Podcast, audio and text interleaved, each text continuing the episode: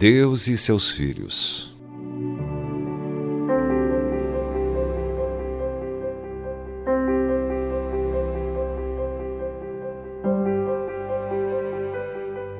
Deus tem muitas coisas boas guardadas para os seus filhos. A promessa é: buscai e achareis, diz Mateus capítulo 7, verso 7, pois elas são obtidas somente por solicitação direta.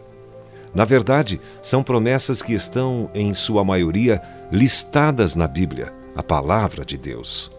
Nenhum bem sonega aos que andam retamente, diz Salmos 84, verso 11.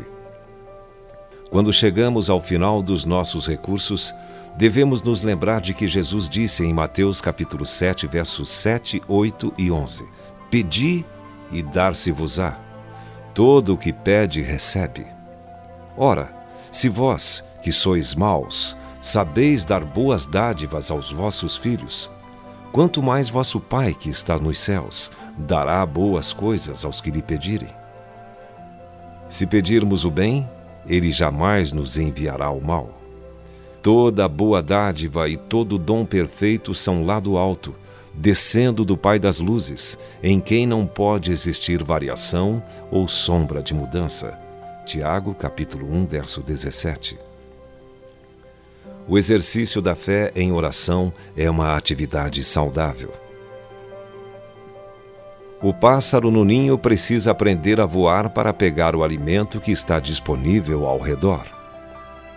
A necessidade de pedir é um excelente lembrete para nós da nossa dependência de Deus, cuja intenção é nos levar a buscar ao Senhor.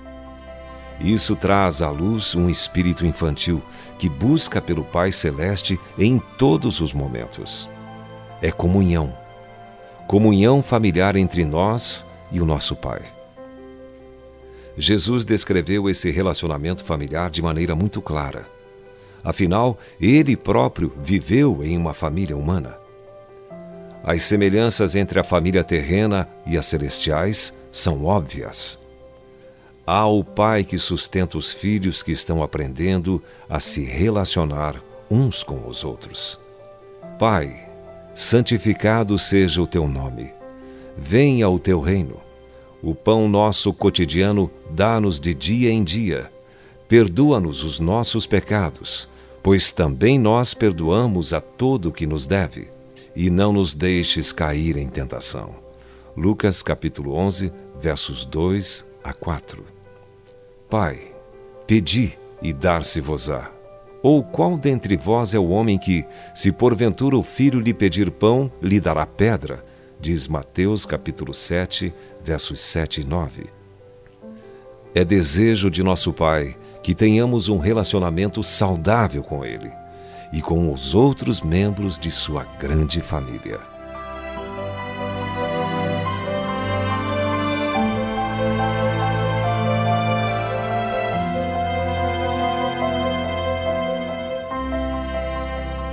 Se você foi abençoado com esta palavra, compartilhe ela com alguém.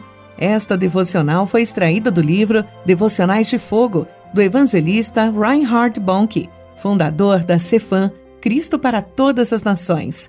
Para conhecer mais sobre a Cefam e seus inúmeros projetos evangelísticos no Brasil e no mundo, basta acessar cfan.org.br ou baixar o aplicativo Cefam Brasil nas plataformas Google Play e Apple Store.